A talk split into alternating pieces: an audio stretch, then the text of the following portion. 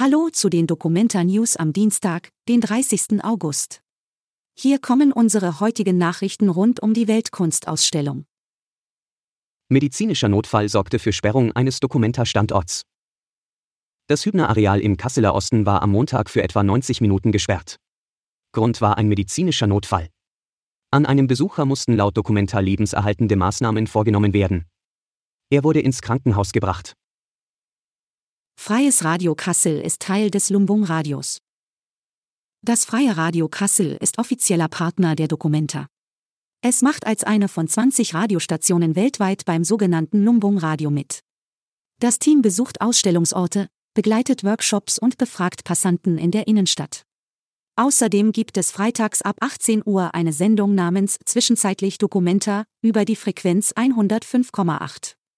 Das Lumbung Radio kann man online hören unter ruruhaus.de.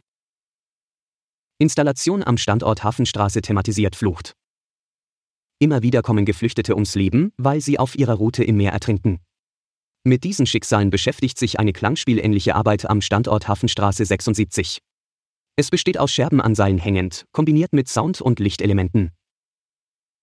Film von Hito Steyerl im Filmshop Kassel.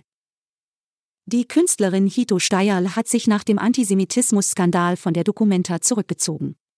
Im Ottoneum hängt zwar noch die Hinweistafel zu ihrer Kunst, zu sehen ist dort aber nur noch eine leere Fläche und Absperrband. Die Künstlerin zeigt allerdings am Donnerstag ihren Film Animal Spirits ab 18 Uhr im Filmshop Kassel. Alle Infos zur Documenta findet ihr auch auf hna.de/documenta. Bis morgen.